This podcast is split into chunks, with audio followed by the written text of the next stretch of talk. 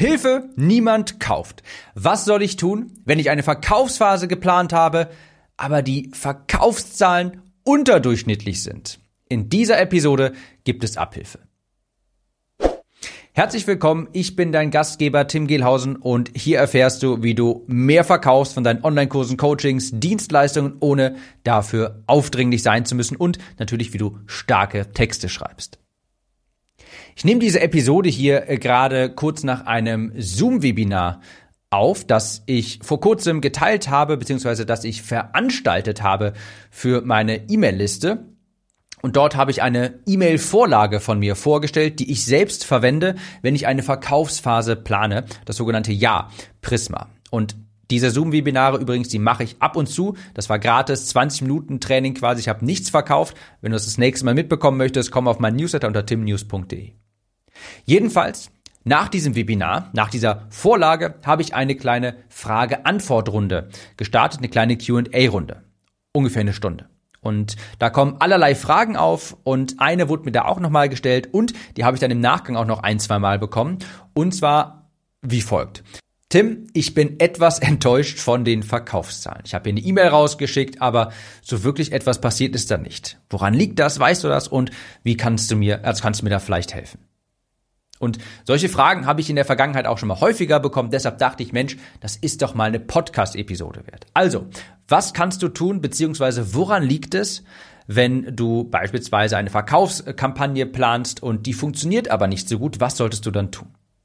Und ich gehe jetzt mit dir mal ein paar Punkte durch. Das müssten fünf Stück sein, genau. Und daran kannst du danach siehst du dann, wie du A, die Verkaufskampagne optimieren kannst, sodass du beim nächsten Mal mehr verkaufst und B, du wirst wissen, woran es gelegen hat, dass es vielleicht dieses Mal nicht funktioniert hat. Punkt eins ist quasi eine Frage und zwar, ist der Product Market Fit gegeben? Das ist eine der ersten Fragen, die ich dann stelle, ist, wer ist die Zielgruppe, wer hat diese E-Mail erhalten? Komme ich gleich nochmal drauf zu sprechen. Episode 370 von diesem Podcast hier, die solltest du dir unbedingt einmal anhören. Eine sehr elementare Episode. Da stelle ich die 40-40-20-Regel vor. Und die besagt quasi, dass der Erfolg von Verkaufskampagnen abhängig ist von diesen drei Faktoren. Zu 40 Prozent von deiner Liste, zu nochmal 40 Prozent von deinem Angebot und zu 20 Prozent von deinen Texten. Und wenn ich jetzt eine Verkaufskampagne analysieren soll, herausfinden soll, warum die vielleicht nicht gut funktioniert hat, ist die erste Frage eben immer die folgende und ich gehe quasi diese 40-40-20-Regel von oben nach unten durch. Wer bekommt diese E-Mail? Wie bekommen die Leute oder wie werden die Leute aufmerksam darauf? Wer ist die Liste? Was ist die Qualität der Liste? Woher kommen sie? Hast du die vielleicht, ist das eine E-Mail-Liste, die man gekauft hat? Ist das, sind das kalte Kontakte von Facebook? Sind die warm? Hast du die über zwei Jahre lang schon, zwei Jahre lang im Newsletter aufgewärmt? Wer ist die Zielgruppe, die dieses Angebot jetzt bekommt? Ich gebe dir mal ein Negativbeispiel, dann wird das ganz klar. Angenommen, du hast eine E-Mail-Liste von, ich saug mir jetzt kurz mal was aus den Fingern, 1000 Menschen und die hast du aufgebaut innerhalb von einer Woche über ein Gewinnspiel und die Leute konnten da das neue iPhone gewinnen. Und so hast du 1000 E-Mail-Kontakte gesammelt. Und eine Woche später, da schickst du dann eine E-Mail an diese Liste raus über das Gewinnspiel, die entstanden ist und bietest dort beispielsweise dein neues Kochbuch, dein Rezeptbuch an die Texte auf der Verkaufsseite für dieses, für dieses Rezeptbuch, das Angebot selbst, das kann unfassbar genial sein, gigantisch, richtig gut. Aber ich denke, es wird klar, das wird niemand kaufen. Ja? Weil die Liste, der Product Market Fit ist hier nicht gegeben. Das Produkt passt zur Zielgruppe gerade nicht. Die Zielgruppe, die kennt dich vermutlich nicht, die hat vermutlich nichts mit Rezepten zu tun, weil die ist über, eine Gewinn, über ein Gewinnspiel ist die entstanden quasi. Und jetzt schickst du denen ein Angebot, das sie überhaupt nicht interessiert. Da können die Texte so gut sein, da kann das Rezeptbuch so gut sein, wie es möchte. Es wird sich einfach nicht verkaufen. Das ist mal so ein starkes Negativbeispiel, um das Prinzip hier deutlich zu machen. Ich gebe dir ein Positivbeispiel. Ja? Angenommen, du hast, du hast einen Blog über vegane Rezepte. Den betreibst du schon seit fünf Jahren. Du hast Traffic über diesen Blog generiert, ja, also jeder auf deiner E-Mail-Liste, der kommt über deinen Blog rein, über Content, den du auf deinem Blog veröffentlicht hast. Das heißt, worauf möchte ich hinaus? Du kannst davon ausgehen, dass die Leute in diesem Szenario, die auf deiner E-Mail-Liste landen, viel besser vorqualifiziert sind. Sie haben sich eingetragen, weil sie Mehrwert von dir erhalten haben und weil sie sich fürs Thema interessieren. So, und jetzt gehen wir noch einmal dasselbe Beispiel durch. Eingenommen, du hättest 1000 Leute auf der Liste. Nach fünf Jahren Blogging hättest du wahrscheinlich bedeutend mehr, bedeutend mehr, aber das mal äh, beiseite. Nehmen wir an, du hast 1000 Leute, die sich über deine Blogbeiträge bei dir eingetragen haben, die sich für vegane Ernährung interessieren. So. Und jetzt verkaufst du ein Rezeptbuch über drei E-Mails an diese Liste, ja, über vegane Ernährung, vegane Rezepte. Das wird natürlich unfassbar gut ankommen. Da ist nämlich der Product Market Fit gegeben. Der Markt, die Zielgruppe und das Produkt, die passen unfassbar gut zusammen. Ist ja ganz klar. Also, zu Beginn frage ich immer, wer ist die Zielgruppe? Wie kommen die Leute jetzt auf diese Verkaufsseite, wo sie etwas kaufen sollen? Hast du über deinen Newsletter, den du seit Ewigkeiten regelmäßig bespielst, hast du da eine Verkaufskampagne über E-Mails geplant? Wenn ja, hast du die im Voraus schon geplant oder sind das komplett kalte Kontakte? Hast du jetzt gedacht, Mensch, ich habe hier einen Online-Kurs, ich schalte jetzt mal kurz Facebook-Anzeigen an komplett kalte Kontakte? Im zweiten Szenario bei den Facebook-Ads und kalten Kontakten, da musst du dich nicht wundern, dass das nicht funktioniert. Ist ja ganz klar. Es sollte natürlich wesentlich besser funktionieren, wenn der Product Market Fit gegeben ist. Also, ich gucke mir immer zuerst an, woher kommen die Leute? Wie sind die auf diese Verkaufsseite gekommen? Ja? Ist, das, ist das Produkt für die Zielgruppe passend? Und dann sind natürlich noch weitere Fragen relevant. Angenommen, die Zielgruppe passt einigermaßen, kommt aus deinem Newsletter, dann ist natürlich genauso die nächste Frage, hey, hast du das irgendwie von heute auf morgen einfach mal so spontan in die Welt rausposaunt? Oder hast du vielleicht schon seit mehreren Wochen regelmäßig mal über dieses Produkt gesprochen in deinem Newsletter und schon mal so ein bisschen die Leute heiß gemacht? Auch das ist natürlich ein großer Unterschied. Aber Punkt eins und das auch mit Abstand der wichtigste ist, ist der Product Market Fit gegeben? Oder kann es vielleicht sein, dass du dich jetzt wunderst, warum das, dass sich dein 1000 Euro Kurs nicht verkauft verkauft an kalte Facebook-Ads-Kontakte. Ja, das wird nicht funktionieren. Zweiter Punkt, ja, ist Verknappung dabei. Auch das gucke ich mir immer an bei Verkaufskampagnen. Hey, ist da irgendeine Art der Verknappung dabei? Denn Verknappung, also eine Deadline, nachdem das Produkt vielleicht nicht mehr zu haben ist, eine begrenzte Stückzahl oder dergleichen, macht alles einfacher. Verknappung ist der mit Abstand größte Impuls, jetzt zu handeln. Wir können das Ganze auch uns mal andersrum betrachten was extrem schwierig zu verkaufen sein wird, was sehr mühselig zu verkaufen ist, das sind spontane Angebote, ohne einen Grund schnell zu handeln. Angenommen, du hast ein Newsletter und schreibst dir jetzt einfach mal aus dem Blauen heraus eine E-Mail und möchtest etwas verkaufen, ein Produkt von dir. Da ist keine Deadline bei, die Leute bekommen das spontan jetzt gerade mal, ähm, bekommen das spontan in ihre in ihr Postfach quasi deine E-Mail. Du hast vorher nie darüber gesprochen da wird, da werden ein paar Verkäufe zustande kommen, aber mit Sicherheit nicht das, was du haben könntest, wenn du schon seit Wochen quasi das Ganze ein bisschen die Leute darauf heiß machst, das ein bisschen anteaserst und dann später eine Deadline hast. Also Verknappung ist die einfachste Möglichkeit, deine Verkaufszahlen in die Höhe zu treiben. Ganz wichtig natürlich authentische Verknappung, ja, das darf nicht gefaked sein, denn so schadest du dir langfristig und das ist niemals eine gute Idee.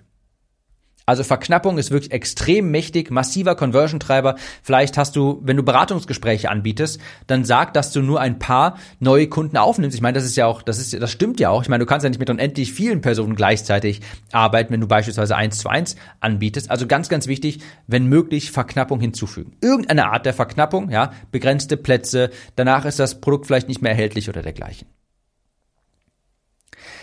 Dritte Regel quasi, an die ich mich dann orientiere, ist, und das habe ich auch schon ein paar Mal hier im Podcast genannt, schreib dir das hinter die Ohren, more offers equals more money.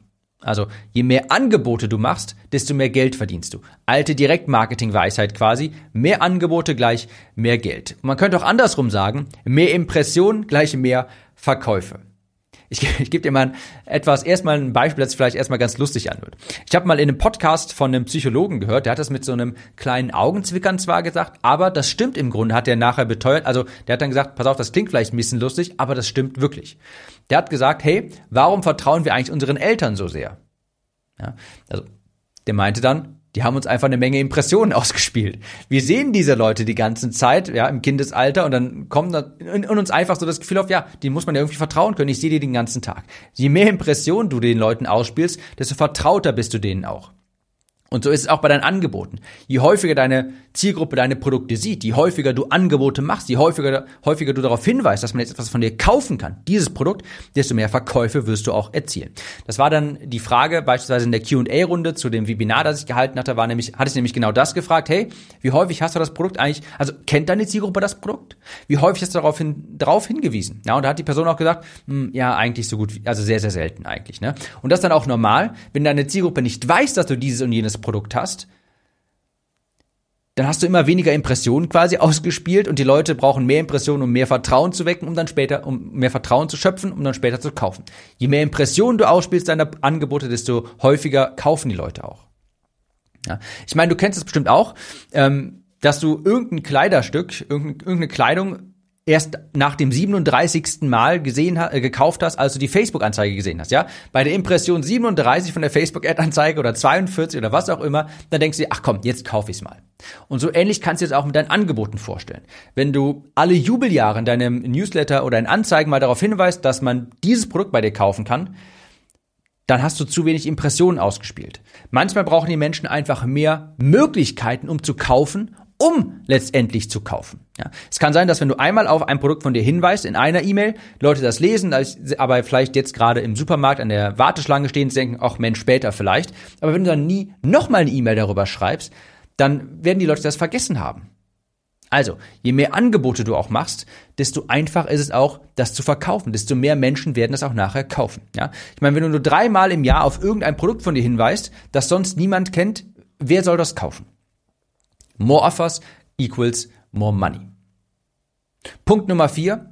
Wenn deine Verkaufskampagne unterdurchschnittlich performt, dann denke immer erstmal in Kampagnen und nicht etwa in einzelnen E-Mails oder sowas, ja? Also, was meine ich damit? Eine Verkaufskampagne ist genau das. Eine Kampagne. Eine Phase. Wenn du etwas verkaufen willst, dann denk nicht irgendwie in einzelnen E-Mails, sondern in Kampagnen.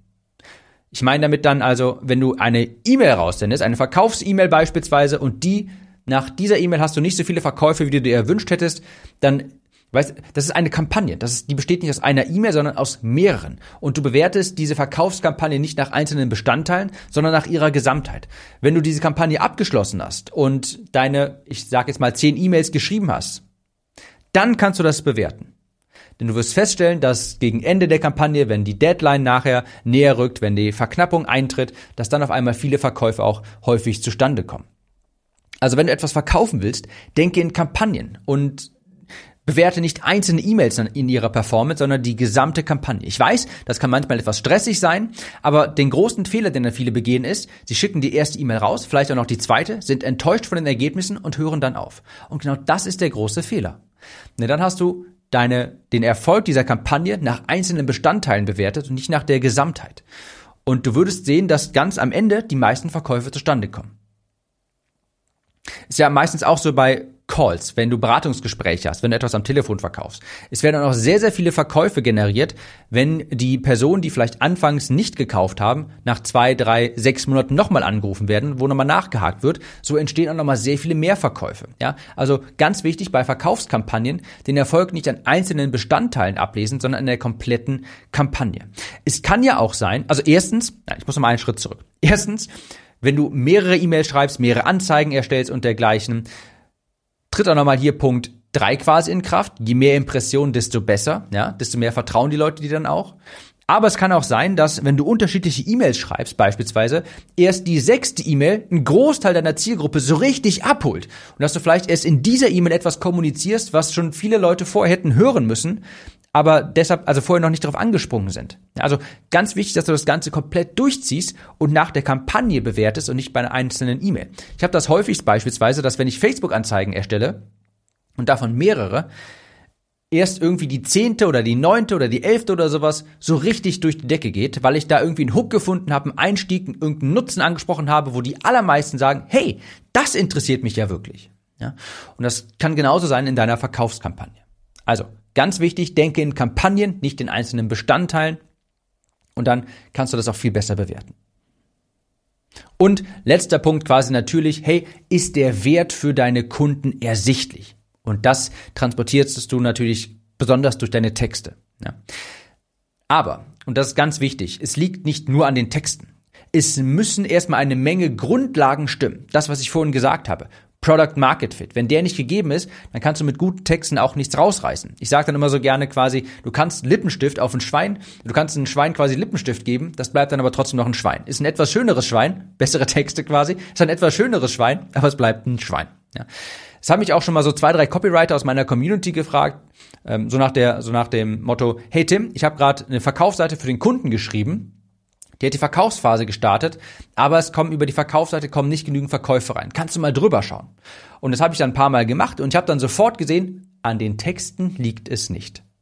Da sieht man sofort, der Kunde hat seine Grundlagen nicht beachtet. Der Product Market Fit ist nicht richtig gegeben. Es wurden vielleicht zwei E-Mails geschrieben aus heiterem Himmel. Es wurde an kalten Traffic über Facebook-Anzeigen ausgespielt. Ein 900-Euro-Produkt in der B2C-Nische.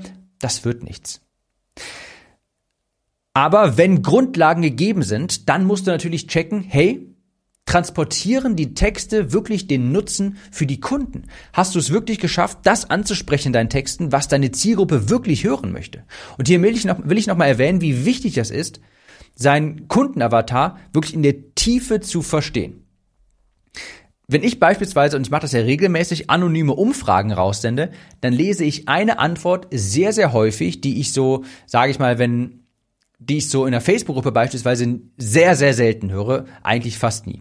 Was ich immer wieder rauslese ist, unter der Frage, was ist deine Motivation, Copywriting zu lernen? Ich möchte mehr Geld verdienen. Ich möchte mehr Produkte verkaufen. Ich möchte meine Einnahmen erhöhen.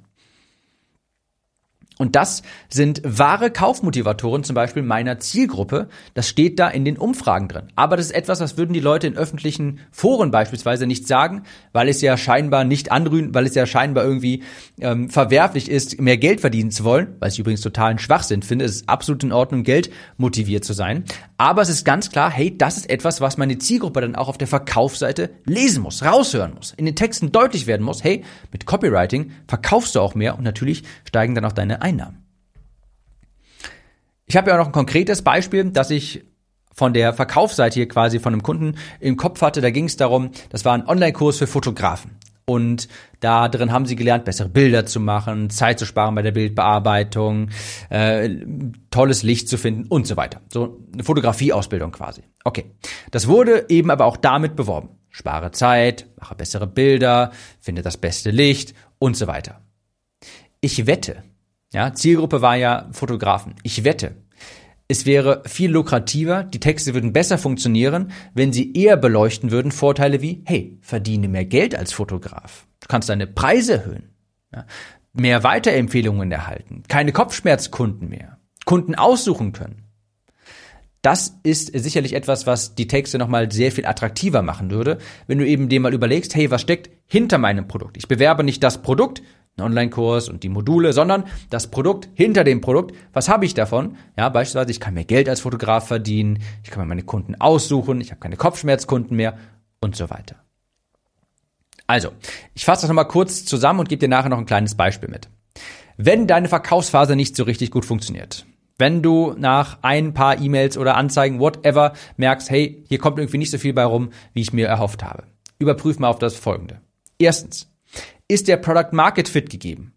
Hast du eine aktive, warme Liste, die gerne von dir kauft? Oder hast du irgendwie von heute auf morgen zufällig eine kalte Audience ein Produkt, ein Produkt rausgeschickt, äh, wovon sie noch keine Ahnung hatten? Dann funktioniert das meistens nicht so gut. Und ganz wichtig, passt das Produkt zum Markt, zur Zielgruppe? Zweitens, ist Verknappung dabei?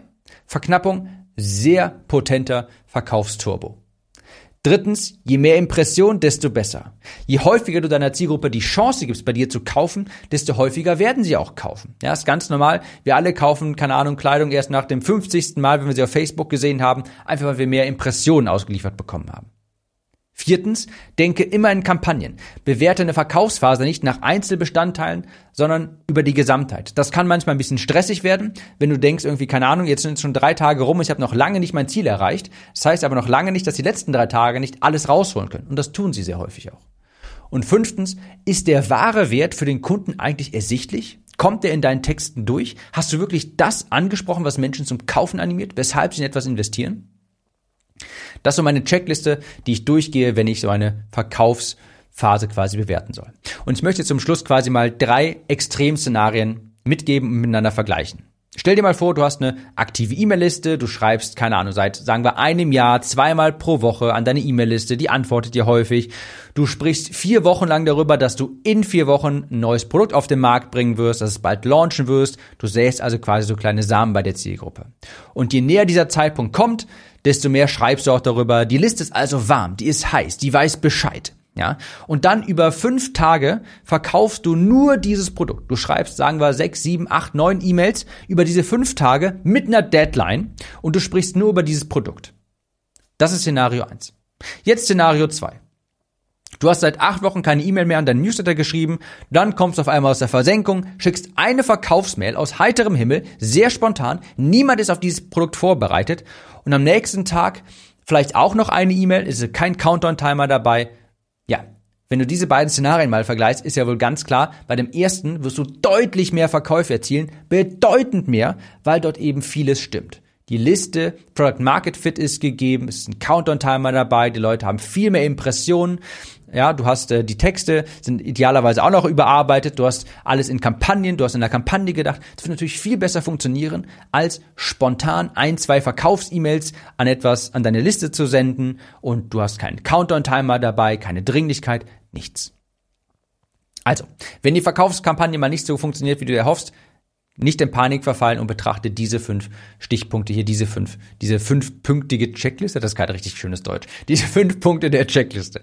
Ich wünsche dir erfolgreiche Verkaufskampagnen. Ich arbeite jetzt gerade auch noch an der für meine, für meine Academy, für den Launch und ich würde sagen, bis zur nächsten Episode wieder, mach's gut und bis dahin.